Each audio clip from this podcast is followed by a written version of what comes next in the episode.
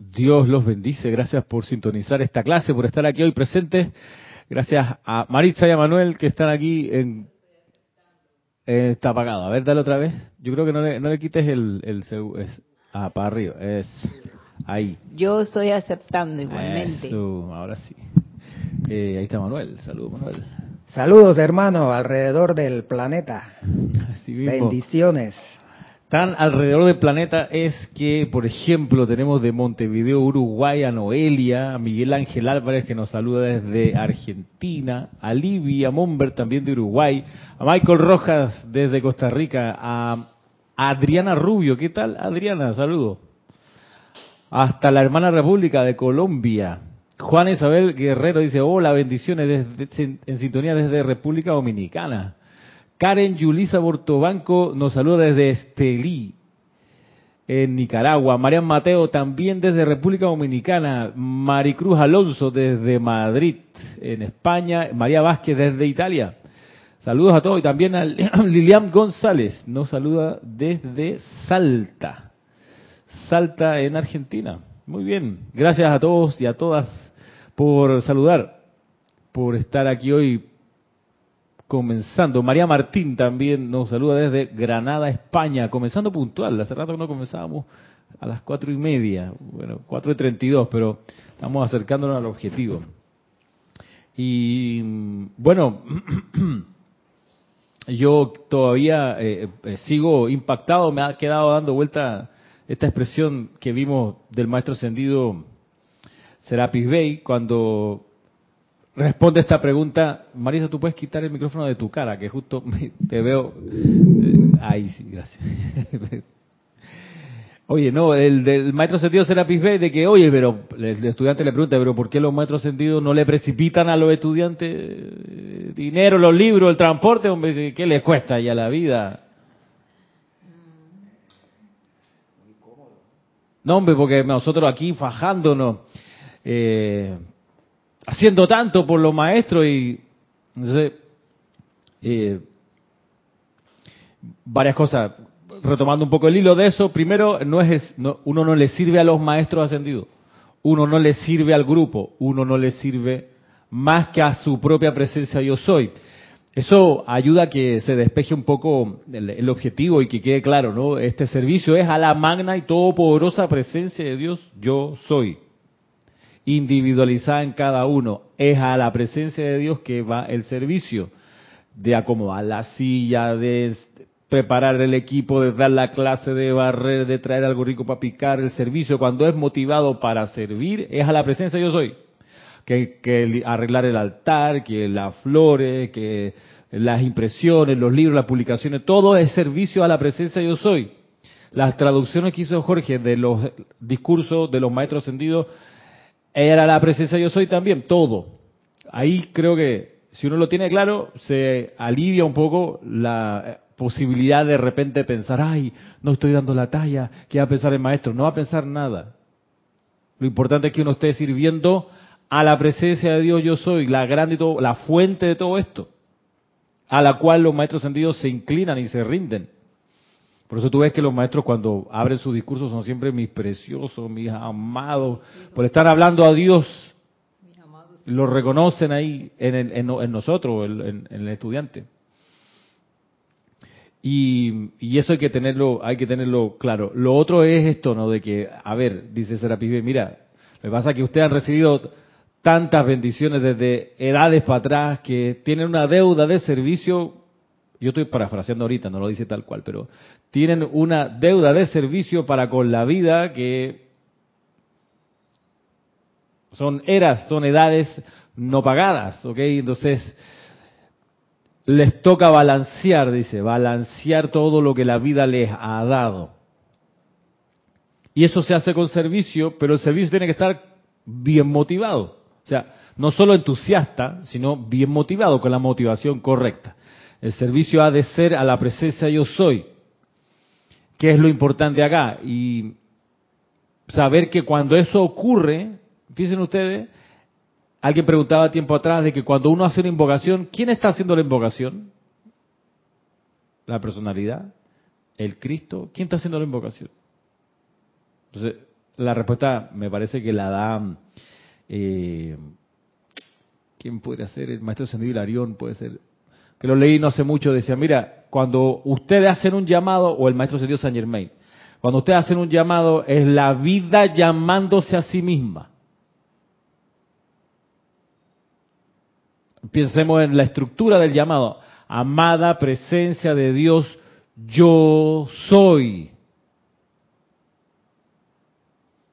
Pongámoslo de otra manera. Yo soy la magna presencia, yo soy.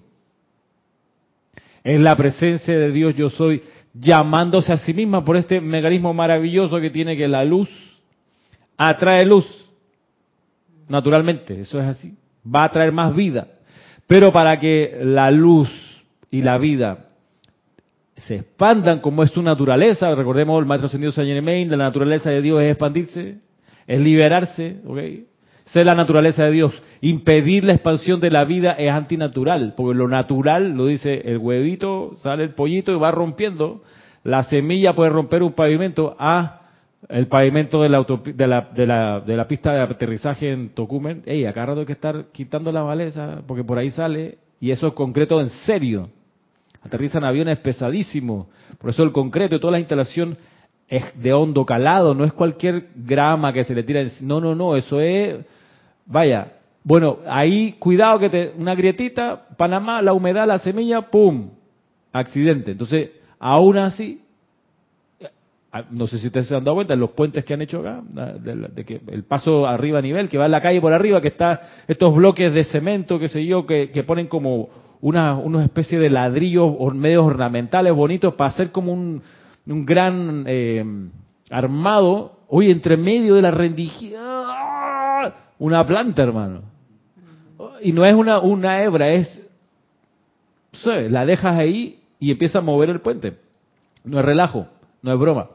Entonces la vida naturalmente va a expandirse, necesita expandirse. Ir contra eso, contra la expansión, es un serio problema. De todo tipo, físico, etérico, mental, emocional, espiritual, económico. y es de eso se trata la clase de hoy. La clase de hoy el enfoque que vamos a tomar es del maestro ascendido El Moria, que explica algo más acerca de esto. A ver, por acá alguien más comentaba. Vamos a darle chance.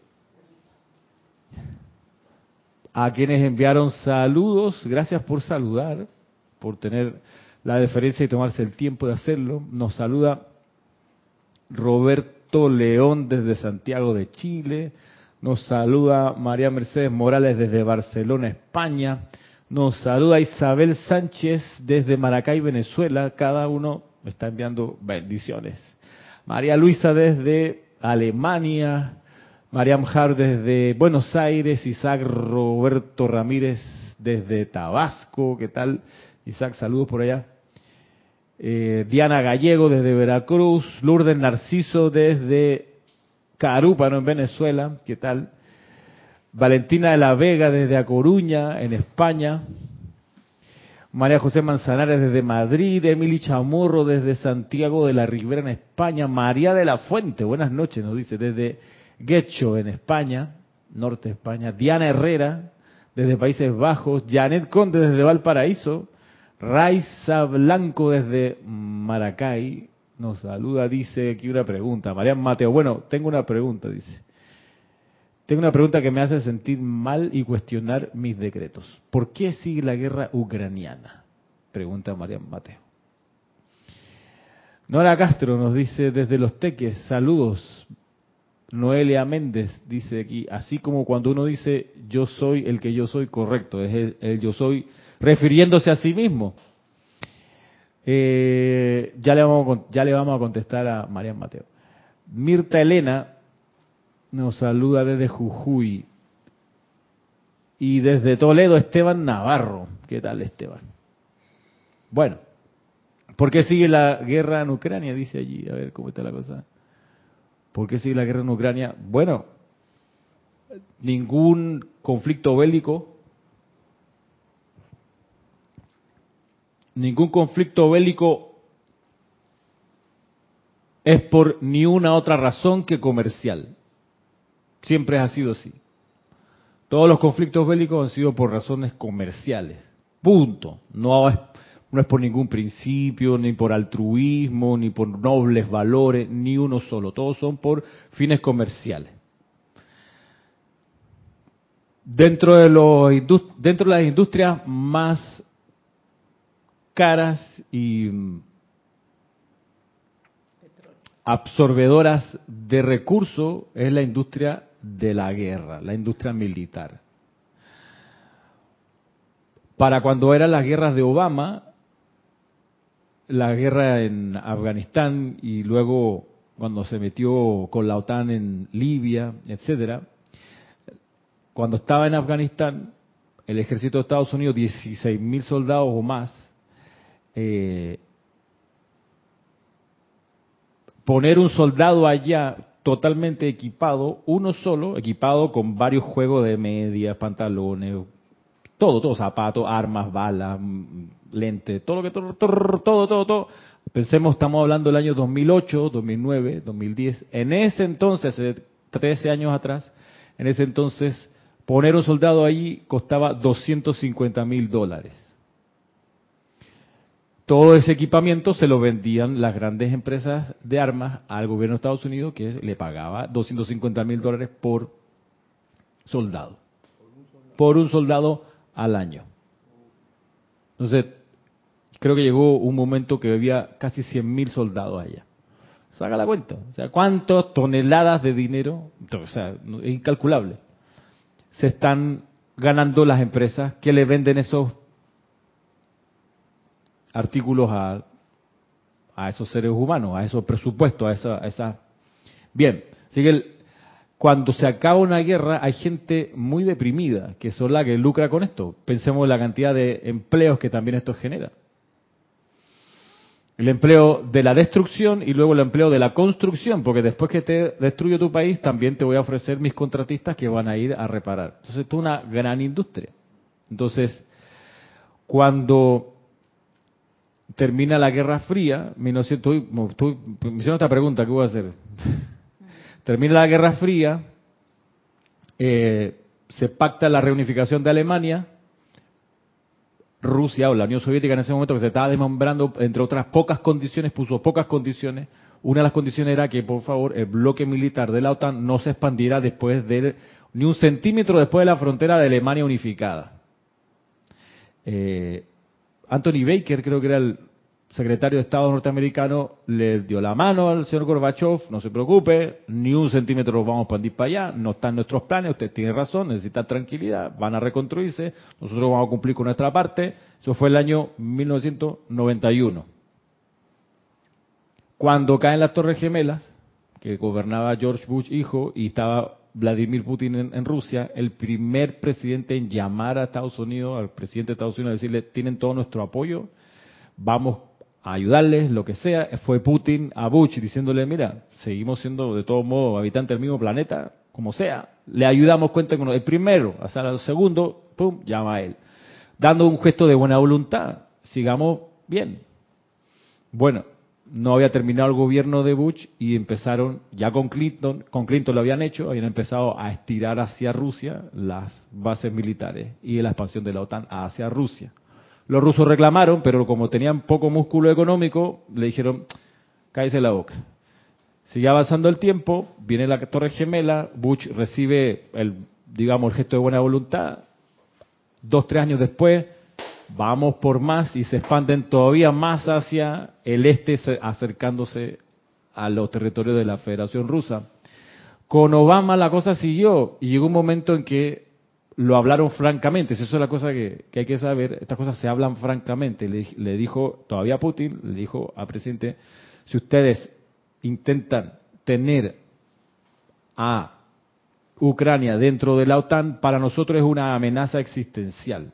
Piensen, es como si nosotros sumase a nuestro, a nuestro bloque militar al norte de México, al estado de Nuevo León, por ejemplo, Nueva León. Imagínate ahí, frontera. Eh, tenemos 45 bases militares con satélites ayudándonos y misiles apuntando para, la, para el territorio norteamericano. ¿Ustedes cómo se, se sentirían? ¿Cuál fue la respuesta de Estados Unidos? Bueno, no nos importa, igual lo vamos a hacer. Tercer capítulo o cuarto capítulo, Putin le dice, miren, nosotros hablamos con nuestros ministros, con nuestros aliados acá en Asia y tenemos una propuesta. Incorpórennos a la OTAN. Ya, entremos al pacto. Si se están expandiendo para acá, les da lo mismo. A nosotros no nos da lo mismo. Nosotros tenemos nuestra vida, tranquilidad acá, queremos seguir creciendo. Déjennos entrar. Se acaba el problema. Y le dieron larga, y le dieron larga, lo hicieron esperar. No, sí, a la próxima reunión volvemos a conversar seis meses después. Bueno, estamos todavía conversando, pensando acá en Estados Unidos qué hacemos. Dos años después, tres años después, obvio que el mensaje era, no nos interesa que haya paz. No nos interesa. Entonces, ¿por qué? Porque son gente mala. No, son hombres de negocios. Punto. Son hombres de negocios que dicen, calculadora en mano, ¿tú sabes qué? Nos da más rendimiento, como pasa, invertir en estos super vainas caras, estos super equipos sofisticados carísimos, nos sale mucho más a cuenta, más rendimiento eso, que arreglar los ferrocarriles de Estados Unidos que se están descarrilando a cada rato. No importa si total. ¿Cuál es la razón de no aceptar a Rusia en la OTAN? Que si la aceptaban, se acaba la excusa para la guerra. Porque ya somos aliados, no nos vamos a ir a la guerra. Y en el y esto que le digo, no es, no es teoría conspirativa, ¿ok? No es que lo vieron unos videos todos raros, no, no, no, esto yo lo he estudiado, esto yo lo estudio. Lo estudio, y no lo estudio de unos PDF que me bajé, no, no, no, de literatura seria, de autores serios, de, qué sé yo, de investigadores de las universidades norteamericanas, de Europa. Yo leo eso, yo doy clase de eso. No, no de este tema, pero de este y de temas similares. De modo que sé, lo he visto, lo he leído. Documentos del año, la, hay, hay un, hay un, ¿cómo se llama? eso se llama, eh, el gobierno de Eisenhower, eso se llama, o el gobierno de Eisenhower, años 50, eso se llama, yo me acordar, 1950 se llama el protocolo, eh, protocolo 168 creo que es el nombre, donde ellos dicen nuestra estrategia geopolítica, terminando esta Segunda Guerra Mundial y comenzando la Guerra Fría, nuestra estrategia, nuestra estrategia es cercar a sí mismo, cercar a China. Ese es nuestro objetivo, cercar a China. ¿Por qué? Porque el año 49 ellos decían, perdimos China. O sea, mira la, la, mentalidad imperialista, ¿no? Perdimos China porque los chinos en el año 49 hicieron su revolución china y derrocaron al gobierno, entre comillas, democrático de Chiang Kai-shek, que era, como pasa con los gobiernos, entre comillas, democráticos y capitalistas, son súper corruptos. O sea, ahí el maletinazo encima del escritorio, así comenzamos a conversar. Chiang Kai-shek pierde y Chiang Kai-shek corre con su, lo que queda de su ejército, ¿a dónde? A la isla de Taiwán y ahí, no, nosotros somos China. Mao Zedong, o Mao Zedong, gana dentro de la gran China, la continental, se establece como gobierno, y al tiempo después, después de cacarear y cacarear y cacarear, dijo, ¿sabes qué? El mundo tiene que reconocernos nosotros, la China continental, como la China. Eso allá son una península, una, perdón, una isla eh, secesionista, es nuestro territorio, luego lo vamos a arreglar ese problemita y van a volver a casa, ¿ok? Entonces, como el 49, en, para los ideólogos imperialistas de Estados Unidos, perdimos China, dijeron el año 50, bueno, tenemos que recuperarla. Entonces diseñan esta, este, este, y todo, o sea, si, si Rusia entraba a la OTAN el año 2009, se le adelantan demasiado los planes y la idea es sofocar a China para el año 35, por ahí. Entonces, si, se, si entraba Rusia el año 2010 a la OTAN, eh, el siguiente enemigo es, China, y ahora sí, ya, ya, no hay vuelta. Entonces, en vez de, no estamos preparados para, para encararla el año 2015, necesitamos todavía margen, porque los chinos son un millón y pico de habitantes, mil, millones y pico de habitantes. Eh, no sé, no podemos. Entonces tenemos que, entonces, no aceptaron que entrara Rusia.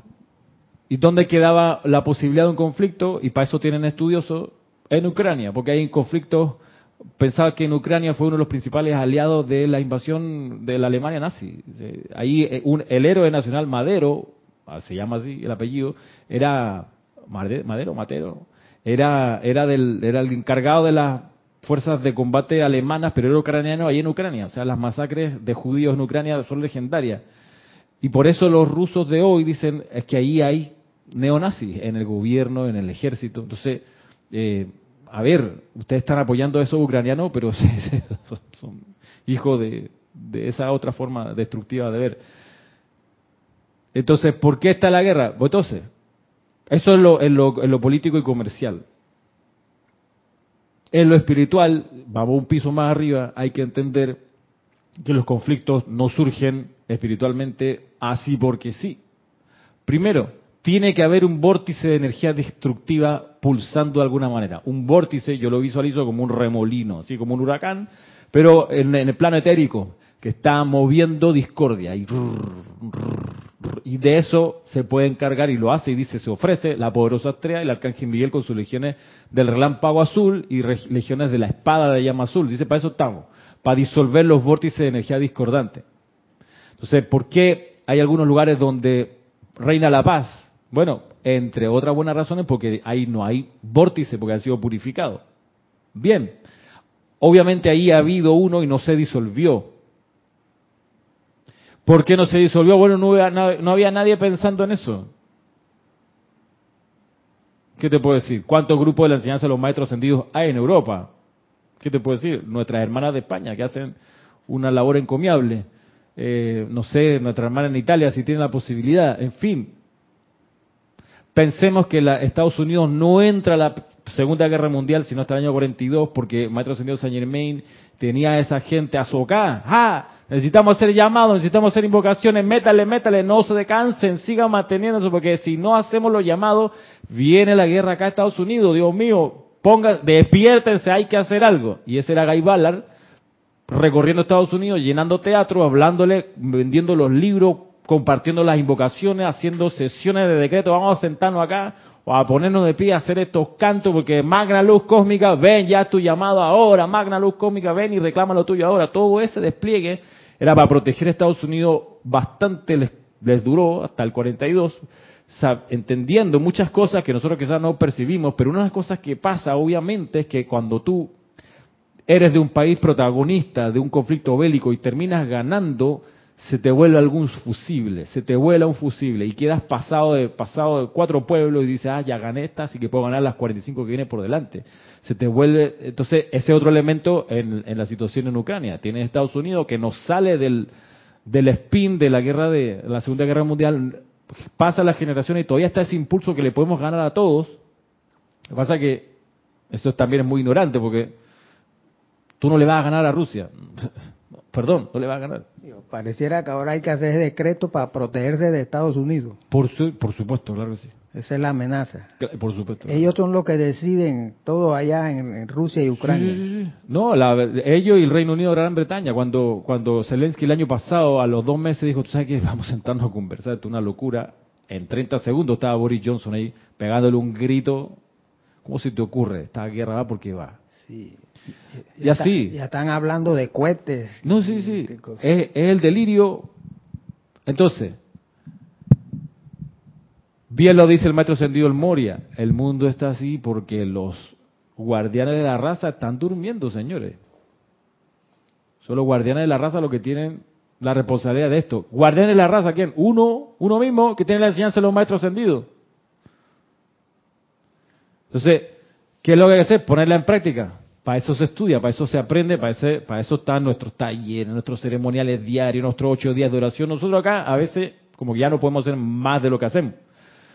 Eh, pudiéramos de repente un poco más, qué sé yo, abrir tres, cuatro más ceremoniales a la semana, pero tampoco tenemos más personas que lo vengan a sostener. Entonces, hacemos hasta donde el equipo da.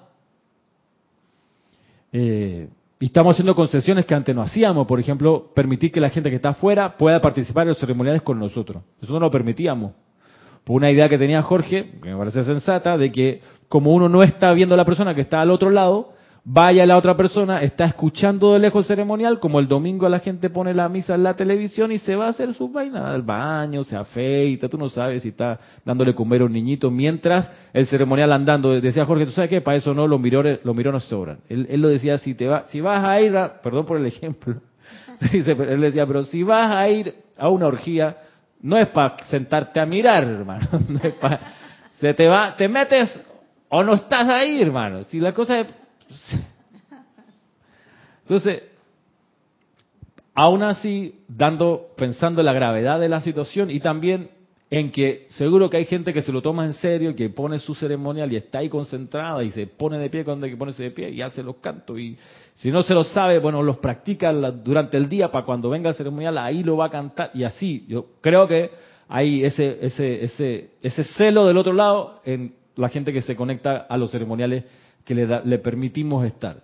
Bien, pero es que ¿Qué, ¿Cuánta cantidad y calidad de personas tenía San Germain, el maestro de San Germain en los años 30? En un momento llegó arriba de 600 mil personas, casi un millón en una instancia, de gente que estaba, métale invocación, llamado y visualización y vamos, dale, dale. Y entonces permitieron varias cosas fantásticas, que era que, por ejemplo, vórtices de energía destructiva que había en Estados Unidos, que hubieran sido el lugar donde se podría haber metido la discordia, fueron disipados. No se metió la discordia, fueron protegidos. No entró. ¡Boom! Se resolvió. Es que así es la cuestión. No sé por qué sigue andando la guerra en Ucrania. Bueno, ¿qué te puedo decir? No se han disuelto las causas del conflicto, obviamente. Eh, obviamente, estudiantes de la luz hay por ahí que están durmiendo están más ocupados, ¿no? Que tengo una vacación, ¿no? Que, que me fui para... No, que el curso, mira que la familia. Y, ok, cosas atendibles, entendibles, respetables, pero tienes la atención puesta ahí. ¿Qué vamos a hacer? Nada. Mientras tanto, la, la guerra no pegue en el mundo individual de manera radical o violenta, yo creo que es tiempo de prepararse Tú sabes, en tiempos de relativa paz, acá en el lugar donde uno está, prepararse. ¿Tú sabes qué? ¿Cómo me preparo? Disolviendo todo temor en mí. ¿Tú sabes qué? Voy a venir a bombardear este lugar, pero no me pienso asustar para ese entonces. Para ese entonces, yo voy a estar sereno. No, que es una crisis económica gigantesca, bueno, voy a tener la conciencia de opulencia tan expandida que cuando venga esa apariencia no me va a tocar. Preparándose en tiempo de paz preparándose en tiempo de paz. Lo otro, sin duda, orar por Estados Unidos. Hey, en serio, a mí eso me, arrebata el corazón. El maestro ascendido San Germain se cortó un brazo, la pierna, tú sabes, entregó sus recursos para que Estados Unidos no cayera y se levantara la luz ahí. Y yo, mirando de afuera, me quedo con los brazos cruzados. Qué falta de honor, por Dios. No, hombre, no. ¿Sabes qué, maestro? Tú te pusiste ahí de todo corazón. Voy contigo, hermano. No, que no hay esperanza. No sé, la magna presencia yo soy es la única presencia y poder que puede actuar allí. O sea, por, por amor a ti, nada más, a la presencia yo soy. Pero no es verdad que el empeño que tú, maestro Señor San Germain, cultivaste con tanto celo, ahínco, desinterés, no es verdad que frente a mí se va a caer. No, no es mi guardia. O sea, ya que me saques de la encarnación, pero mientras yo pueda hacer algo, pucha, ese es tu empeño y en la vida. No lo voy a dejar pasar, hermano. No, no. No me da la gana, no. No, no, porque tú tienes que atender tus cosas familiares, tú tienes otras cosas. Yo sé y trato de hacerlas, son varias bolas en el aire, pero ese amor que Maestro Sendido San Germain tú nos diste con darnos la enseñanza, la página 7 de instrucción de Maestro Sendido, ya solo esa pieza de instrucción, ¿sabes? Vale ayudarte, hermano. O sea, lo mínimo, lo mínimo, lo mínimo, lo mínimo. Entonces, eh, pero eso uno lo dice después de haberse parado varias veces, ¿no? Esto, uno mismo, yo digo por mí mismo, de haberme desanimado, me pongo de pie otra vez.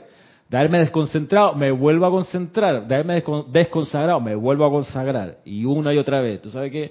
Me, se me olvida, lo vuelvo a recordar. De eso se trata. Esa es la mecánica de la meditación. Por eso uno la practica todos los días. Volver al yo soy porque la tendencia es a desconectarse, desconcentrarse, distraerse y de repente no tienes nada.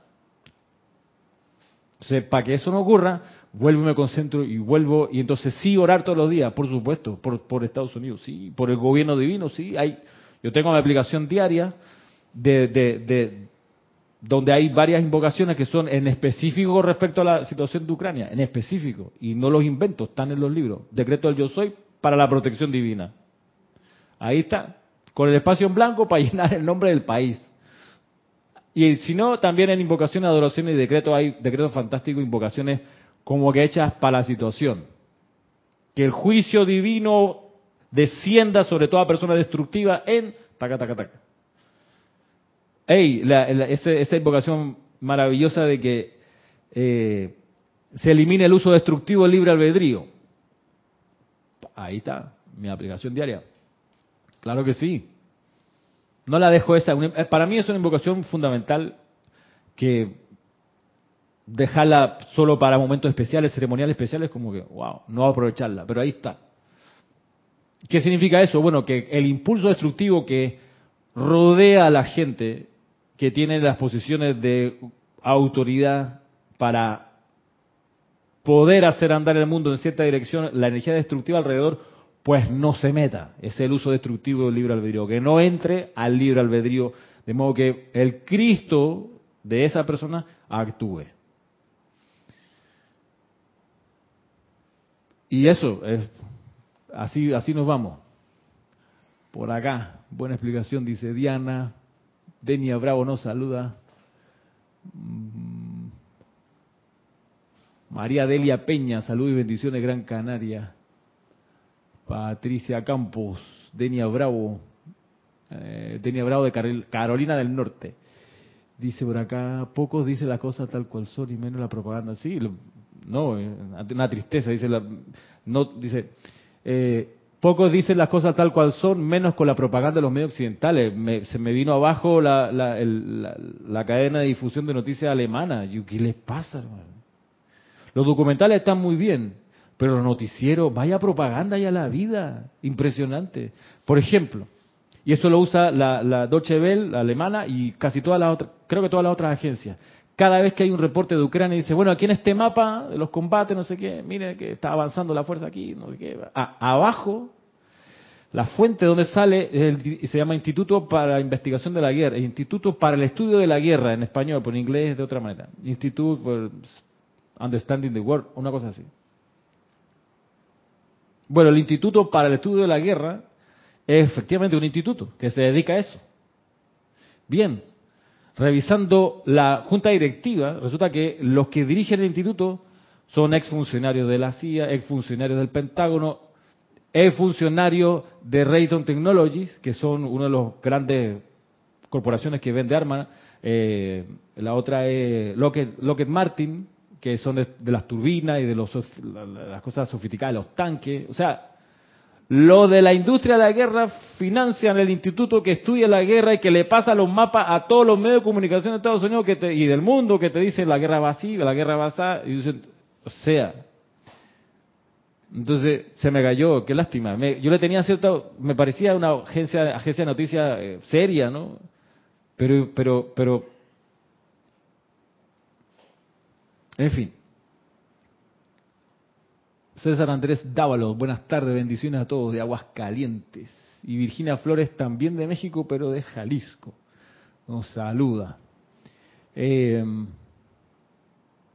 María Mateo, entonces como estudiante de luz, ¿qué podemos hacer? Bueno, invocar, orar y no asustarse. Dejaremos que siga el conflicto. El conflicto puede seguir, lo que no puede uno es quedarse dormido y dejar de hacer el llamado. Hay una historia que cuenta uno de los Elohim en los siete poderosos Elohim hablan. Que no es el, el, Elohim tranquilidad que habla de su experiencia como flor amarilla cinco pétalos, que también es muy importante. Pero hay otro de los, de los Elohim que cuenta la historia de San Patricio. San Patricio, hoy conocido como el patrono de Irlanda. Bien, San Patricio cuenta ahí el, el mira, a propósito de perseverancia. Él, habiendo llegado a Irlanda con el cristianismo, sabemos que él fundió el cristianismo con las creencias de ahí, de, de los de lo celtas, son celtas, los irlandeses de entonces, eh, y ahí, de alguna manera, San Patricio se entera el tema de la segunda muerte. ¿Qué es la segunda muerte? Es cuando las chispas espirituales que fueron emanados del sol, cuando no logran desarrollar el plan divino, se obstaculiza de tal manera que se pasa el tiempo que se tenía que realizar el plan divino hay un decreto cósmico que hace que las chispas que se enviaron, santos seres críticos, regresen al corazón, vuelvan a fundirse, salgan más adelante en otro universo. A través de ese sol, pero más adelante. Esa es la segunda muerte. Significa que todo lo que se puede acumular, el cuerpo causal, todo lo demás, van, van para el sol. Ok. Bien, San Patricio se entera de eso y dice, ¿sabe qué? Invoco una dispensación cósmica para que ninguna persona nacida en Irlanda pase por la segunda muerte. O sea, que todos los que nacen en esta tierra sean liberados de la segunda muerte, sino que a pesar de que se demoren en el plan divino, puedan perseverar en la manifestación del amor, la luz y la perfección de la presencia. San Patricio se pone a orar. pone a orar, a pedir eso puntual, específico. Que ninguno de los nacidos en esta tierra de Irlanda pasen por la segunda muerte. Y estaba en eso, parece que bastante, no sé, tiempo, años, haciendo la combinación perfecta de las palabras para invocar, se le aparece Victory. Me dice San Patricio, ya no siga, esto no va a pasar. no, te, o sea, hola, hola Rosaura, no sean necio que esa dispensación es imposible. O sea, muchas cosas se pueden pedir, pero eso. San Patricio, ¿qué le dijo? ¿Tú sabes qué? Voy a seguir orando. Me puedes decir. Y, ahí el, elogio dice, bueno, y ese fue, entre comillas, el desaire de San Patricio, que le dijo a Victory, cha, no me vengas con eso, hermano, yo voy a seguir orando. No obedeció. No obedeció, bájate de, bájate de la montaña y hey, no te vamos a dar esa dispensación. San Patricio, bueno, me quedo aquí, sigo orando, pues que sí la quiero, eso es que sí, eso va a pasar.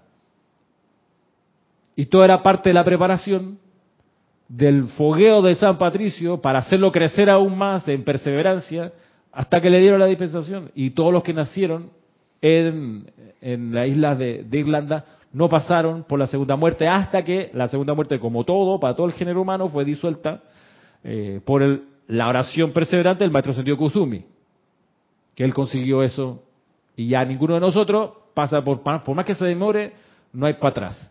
Siempre va a ser para adelante, como la música. De modo que eh,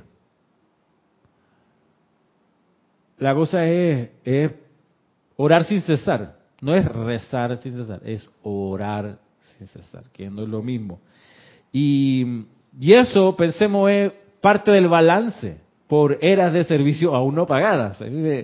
Me, estremece esa frase del maestro sentido Serapis Bey porque además me conecta con una de las que aparecen en el código de conducta para un discípulo del Espíritu Santo que dice, desasóciate del engaño personal. Sigue más, pero esa, esa oración, serio que la he tenido aquí retumbando, desasóciate del engaño personal. Entonces, para desasociarnos del engaño personal, ¿qué nos dice el maestro ascendido el Moria.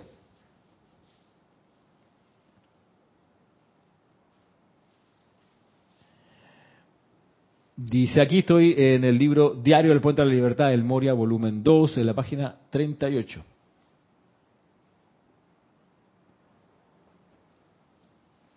¿Cómo estamos de tiempo?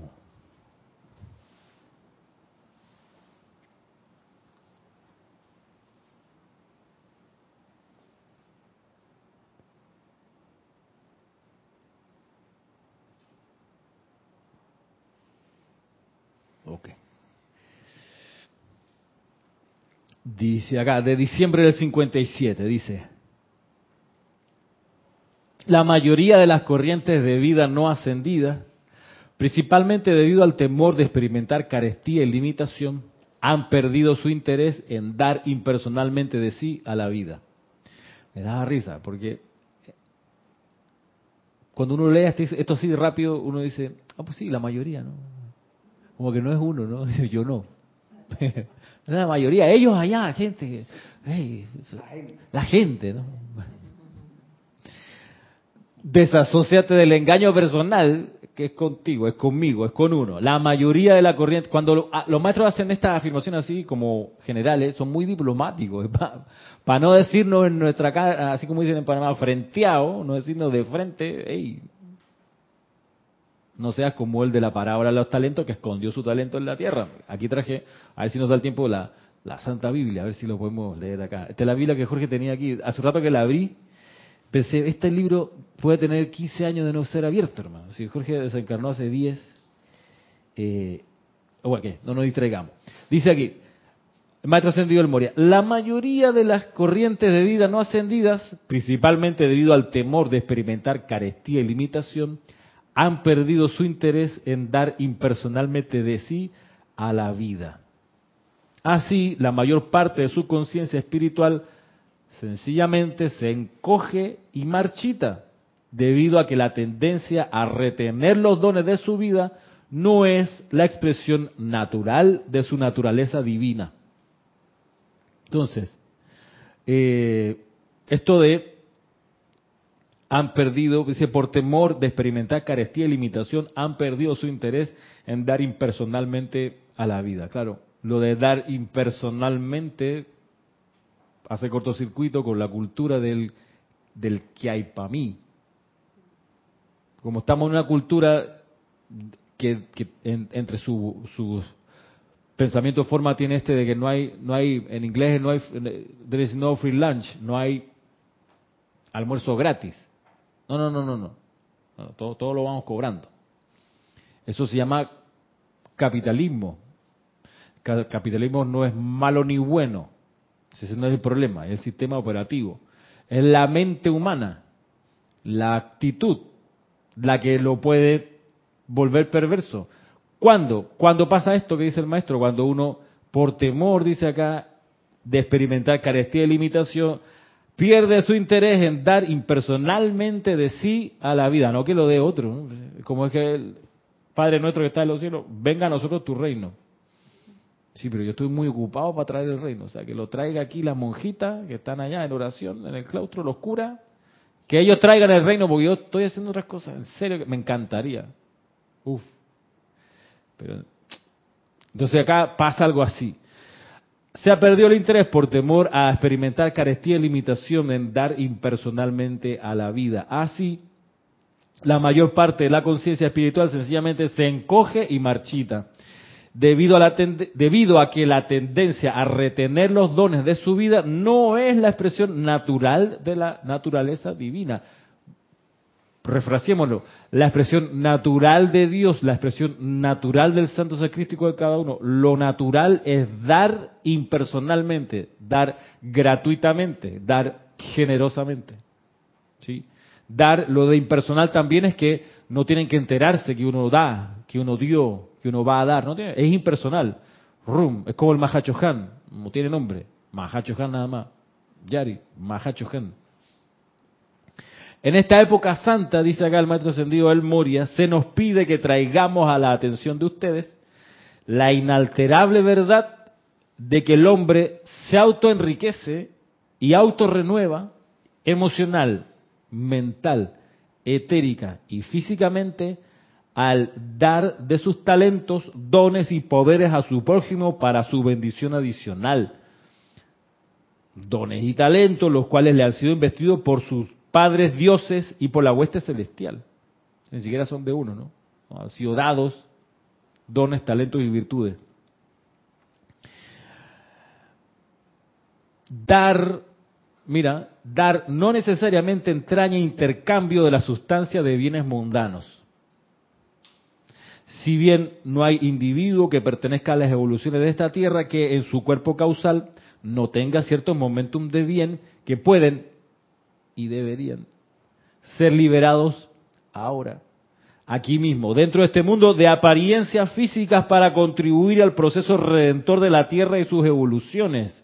De la Tierra y sus evoluciones, súper impersonal. De la Tierra y sus evoluciones. Yo no, no digamos, no, yo soy del, del, reino humano, Yari, no soy del reino elemental, oro por los elementales, impersonal. Le envío amor al reino elemental, no es de mi reino, es impersonal, ¿ves? Ahí no estoy. Ah, mi perrito sí lo quiero mucho, del reino elemental, sí, pero eso es un servicio personal ahí, personalizado, porque si no le doy mucho amor se me enferma, ay, tengo que pagar la cuenta. ¿No? ¿Y cuánto cuestan los veterinarios que se creen doctores? que, que entonces, todas esas, todas dramas son doctores, pero de, de, de, de cuadrúpedos y demás. Dar no necesariamente entraña intercambio de la sustancia de bienes mundanos, si bien no hay individuo que pertenezca a las evoluciones de esta tierra que en su cuerpo causal no tenga cierto momentum de bien que pueden y deberían ser liberados ahora, no después, no, ahora. Aquí mismo, dentro de este mundo de apariencias físicas, para contribuir al proceso redentor de las evoluciones de la tierra. Retener estos dones, virtudes y poderes, miren, por eso escogí este, este texto. Mire cómo termina. Retener estos dones, virtudes y poderes es una seria ofensa kármica de omisión por la cual toda corriente de vida individual tendrá que rendir cuentas algún día ante el tribunal kármico. ¿Qué es la parábola de los talentos? La parábola de los talentos es como para preescolar, ahí te la enseñan, te explican con dibujito Tal señor se va a ir de viaje muy lejos, y estamos, quedan 15 minutos, y dice, vamos a leerla, es que es encantadora, a ver si, perdón mal maestro, pero miren, Mateo, ¿cuál es el orden de los evangelios? A ver, Mateo, Marcos, Lucas, y Juan, muy bien. Mateo, Marcos, Lucas, Juan. Bueno, Mateo 25, 14 dice acá, Dice, porque el reino de los cielos es como un hombre que yéndose lejos llamó a sus siervos y le entregó sus bienes. A uno le dio cinco talentos y a otro dio dos y a un otro, voy de nuevo, a uno le dio cinco talentos, a otro dos y a otro uno, cinco, dos, uno. A cada uno conforme a su capacidad. Y se fue lejos el que había recibido cinco talentos fue y negoció con ellos y ganó otros cinco talentos. Asimismo, el que había recibido dos, ganó también otros dos. Pero el que había recibido uno fue y cavó en la tierra y escondió el dinero de su señor. Después de mucho tiempo vino el señor, ¿ve? Tribunal Kármico, la citatoria, ¿no? De aquellos siervos y arregló cuentas con ellos.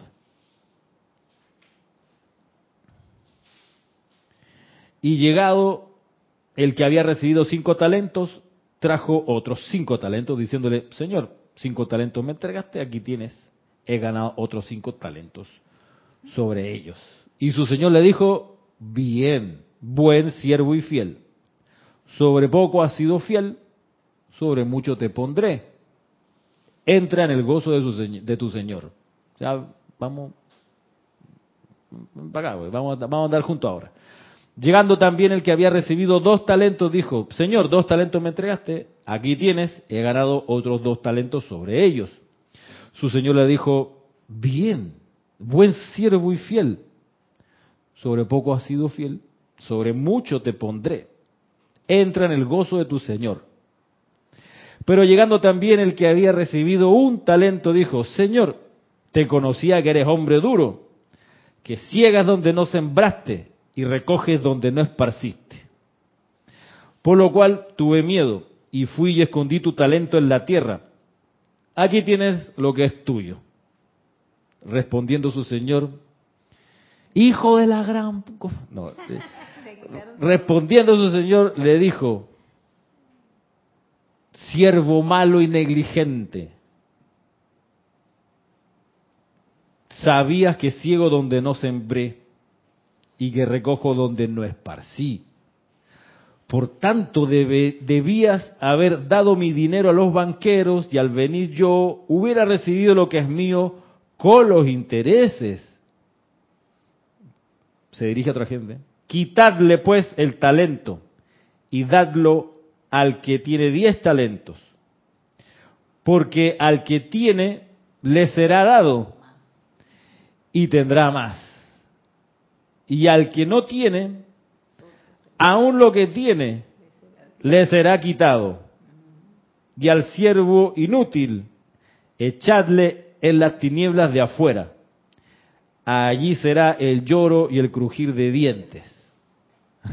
Entonces, aquí el, creo que el maestro sentido Pablo Veneciano nos aclara que cuando en esta parábola acá al final dice, porque al que tiene le será dado, aquel que tiene el deseo de dar impersonalmente, le será dado más de la sustancia del mundo, dones y talentos.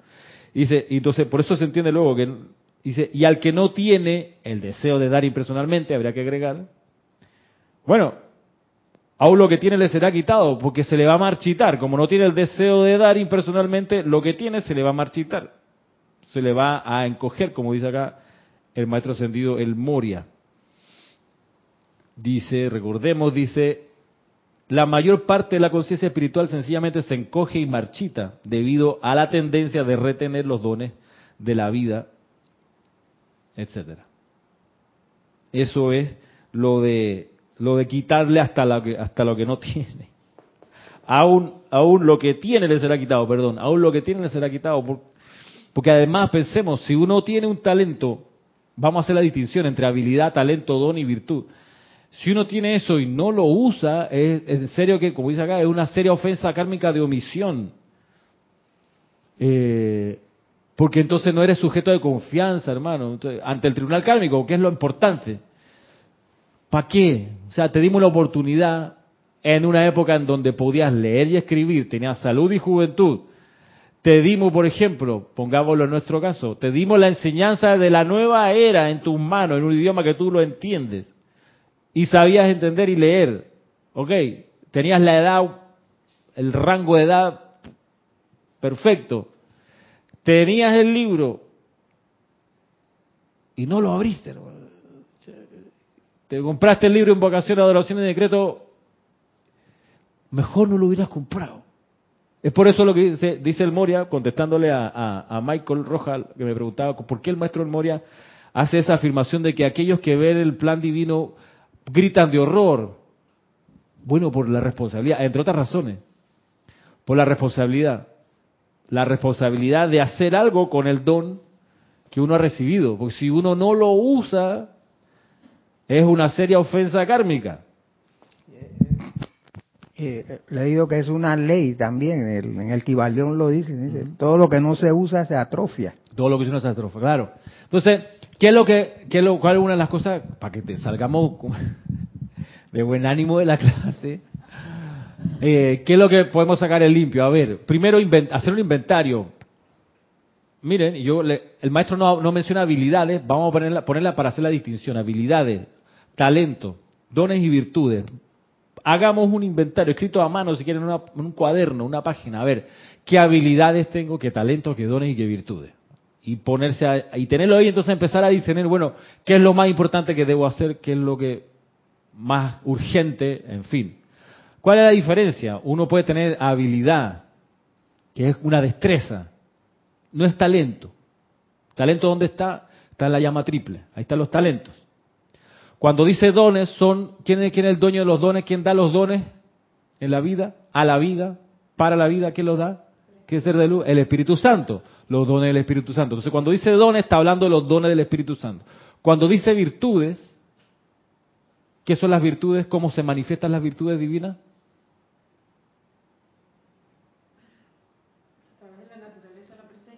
Como fuego sagrado. Ahí están las virtudes. La virtud de la pureza está en la llama de la pureza. La virtud de la protección está en la llama de la protección y así. Entonces, cuando dice virtud, está hablando de cualidades del fuego sagrado, que hasta donde sabemos nos pudieron develar 34. Resurrección, transfiguración, ascensión, verdad, pureza, etcétera. Bien, dones son los del Espíritu Santo, virtudes es el fuego sagrado y talento es lo que tenemos acá. Talento es, miren ustedes, esa habilidad que se desarrolló siendo dedicada a la presencia yo soy.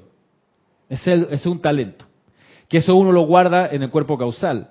Y que cuando vuelve una encarnación y tiene las condiciones, ese talento fluye. Entonces tú ves una persona, mira, es talentosa, ve. Le sale fácil. Le sale como natural, lo que sea. La habilidad que sea. Pero a veces se puede confundir habilidad con talento. Hagamos la diferencia. Habilidad. Hay gente que es muy, muy hábil, pero no tiene talento. Porque cuando se nota el talento? Se nota cuando hay ese no sé qué, hay ese no sé qué, que es un poquito más de fuego, una genialidad ahí, que el que es muy hábil no la desarrolla, porque él es una persona disciplinada, seguramente una persona hábil, ¿sabes? desarrolló, qué sé yo, habla perfecto, pero es un poco frío.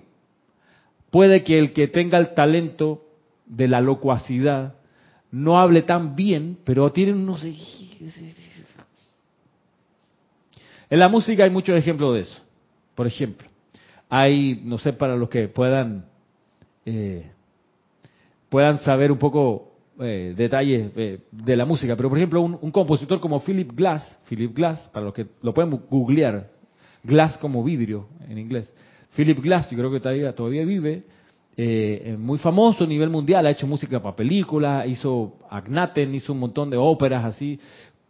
En mi concepto, él es muy habilidoso, es extraordinario, bordeando lo genial. Pero algo pasa, en mi concepto, yo no, no veo, no percibo ahí el don, el, el talento, perdón, no sé. Su música es como muy circular, es, es- es- entonces de repente te, tira un pa y te, lleva así ocho minutos. Y en ocho minutos el y tú dices después de un rato, ok, ya, eh, ya, entendí, pero entonces, y tienes, pongámoslo en con- congelador, lo pueden buscar después y me dirán. Philip Glass. Había otro músico que tenía ese recurso así de hacer cosas circulares, Maurice Ravel. Todos conocen el bolero de Ravel.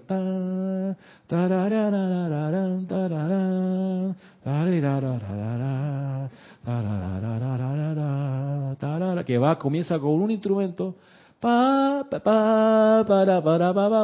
y ahí se va. Y te da la vuelta completa la oración musical y te metes dos instrumentos, de repente tres instrumentos, de son diez instrumentos y hay unos que están acompañando atrás haciendo pom, pom, pom, ta, ta, ta, tan, tan, pa, para, para, y de repente son, no sé, toda la orquesta haciéndote el círculo de la melodía completa, pero ya tú estás agarrándote la pared porque te abruma, es tan genial y tú dices, este tipo es, tiene la habilidad de gran compositor, pero también un talento de, voy a decirlo en español, de puta madre. Entonces, ya, del carajo el tipo, no puede ser. Y una genialidad a toda mecha, porque una habilidad impresionante de hacer algo sencillo, volverlo abrumador. Ya te consume el tipo. Ahí tú tienes habilidad y talento, Dios mío. Salieri, compositor contemporáneo de Mozart, habilidad impecable.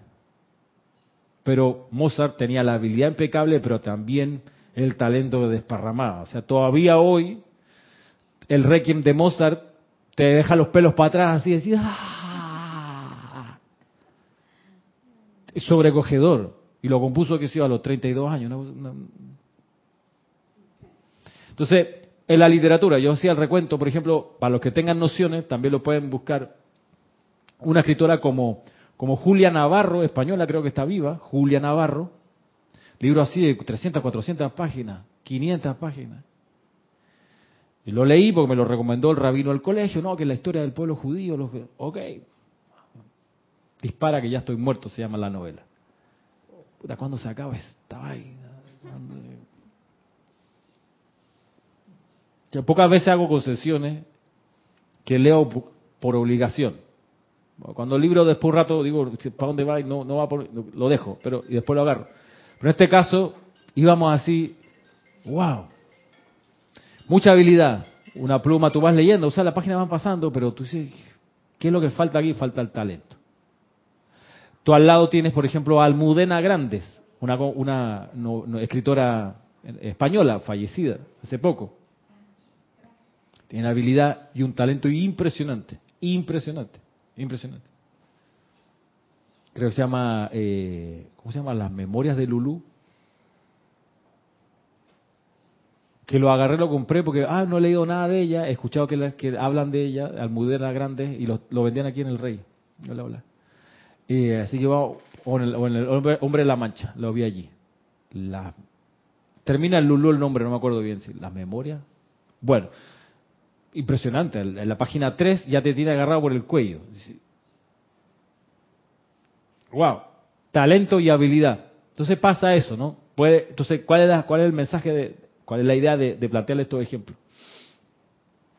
Que que hay que ser disciplinado, sí, hay que desarrollar habilidad. Por ejemplo, porque ha- habla el maestro también de poderes que se pueden precipitar o se pueden traer. La habilidad de visualizar bien una invocación. Esto es una habilidad que hay que hacerle, hay que desarrollarla. Y el- en tanto la consagremos la visualización al plan divino, vamos a desarrollar con, por ello el talento aquel de la visualización, por ejemplo. Y es un ejercicio que se ha de hacer disciplinadamente, la visualización. Por eso siempre es recomendable visualizaciones cortas, cortas. Uno va a dirigir un ceremonial, va a dirigir un- un- una invocación, visualizar el contenido de la del, del- del texto que uno va luego a pedir que se invoque. Puntual, para que sea eficiente. Eso es una habilidad que se desarrolla. Y se desarrolla haciendo cursos, se desarrolla oficiando, ¿qué te puedo decir? No hay otra manera. Ahí. Y estar abierto a las correcciones de que ajustar aquí y allá, por supuesto, si estamos, estamos en la escuela. Entonces hacer una lista de qué habilidades, qué talentos puedo tener. Si no se usan, recordemos, se marchita. Eh, y si hay talentos como esta, la instrucción de los maestros ascendidos, los libros de decreto, es una responsabilidad tenerlos. Si uno no se va a meter a usarlos, a aplicarlos, mejor no tenerlos en serio. Miren que por eso nos salvamos nosotros de que no hacemos comercio con los libros. Se venden, tienen un precio, pero no vivimos de la venta de eso, porque en realidad lo que nos interesa como Serapis Media Editores es que los libros estén, ¿qué? Disponibles. Para la persona interesada pueda tenerlo, porque hubo una época que no estaba disponible. Había mucha hambre espiritual. Y la gente se metía a chatarra creyendo que era enseñanza de los maestros ascendidos. No, no más eso. Fue la decisión de Jorge. ¿Tú sabes qué? No es verdad. No, si existe el material, oye, pero está en inglés, pues lo traduzco, pues. Me preparo y lo hago, y lo hago bien, lo hago con cariño, para que esté disponible, no para venderlos, que se venden, afortunadamente, gracias Padre, porque entonces la gente lo puede aprender, leer y aplicar. Pero si uno no va a aplicar, no, en serio que no lo compre, no, no, no, en serio, no. Ah, digo, desuscríbete de la página, apaga la, apaga YouTube, en serio que no avancen más si no lo vas a usar. Eh, cierro con las palabras fundamentales del maestro Sendido Moria. Dice aquí, retener estos dones, virtudes y poderes es una seria ofensa kármica de omisión por la cual toda corriente de vida individual tendrá que rendir cuentas algún día ante el tribunal kármico. Eso es así. Y es el maestro ascendido el Moria que conoce la voluntad de Dios, como todos los maestros ascendidos, pero él nos da el impulso para que nosotros pues nos cale un poquito más. Mira, es una responsabilidad tener esto. Consigue el libro de la transmisión de la llama ampliado y va a una transmisión de la llama al año. No, hombre, no, piénsalo bien para la próxima. Piénsalo bien porque acarreas responsabilidad por el material que tienes.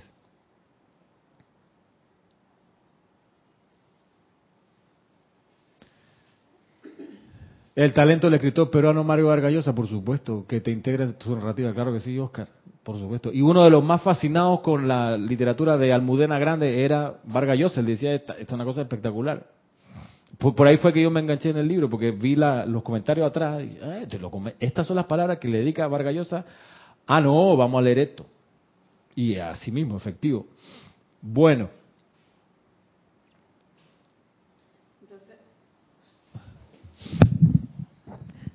para el desarrollo de los talentos le pedimos al Santo Cristo sí, que a la presencia a la presencia de soy devélame eh, digo eso uno tiene que estar bien humilde ante todo porque no es que ay ahora que... sí sí sí con humildad devélame mis talentos porque las habilidades como dices las podemos desarrollar aquí y uno las puede tener pero si los talentos son tan importantes es una una responsabilidad entonces de cada quien hacer ese llamado también para que nos deben los talentos. Sí, sí, sí, para servir. Para servir, claro. Para servir.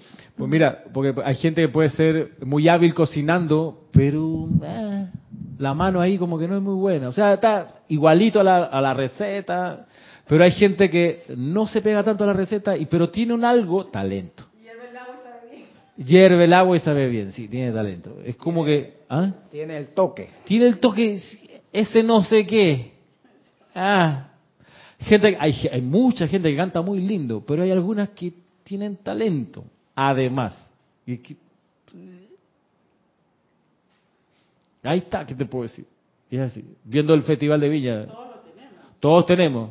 El Festival de Viña, constelación de grandes artistas, y tú dices wow, cómo canta, pero eh, eh, aquí, este, aquí, hay un talento descollante. Entonces, ah, claro, claro, por supuesto, ese talento descollante gana 500 veces más que el que estaba comenzando. Tiene quizás la habilidad igual, pero no el talento. En fin, esa es la distinción, pero sí hay que saber qué talento uno tiene. Porque no sea que no sabe que uno lo tiene, entonces como no sabe que lo tiene, no lo usa, y entonces viene, viene el llamado de atención para más adelante. Bueno, Gracias por todo, gracias por su atención.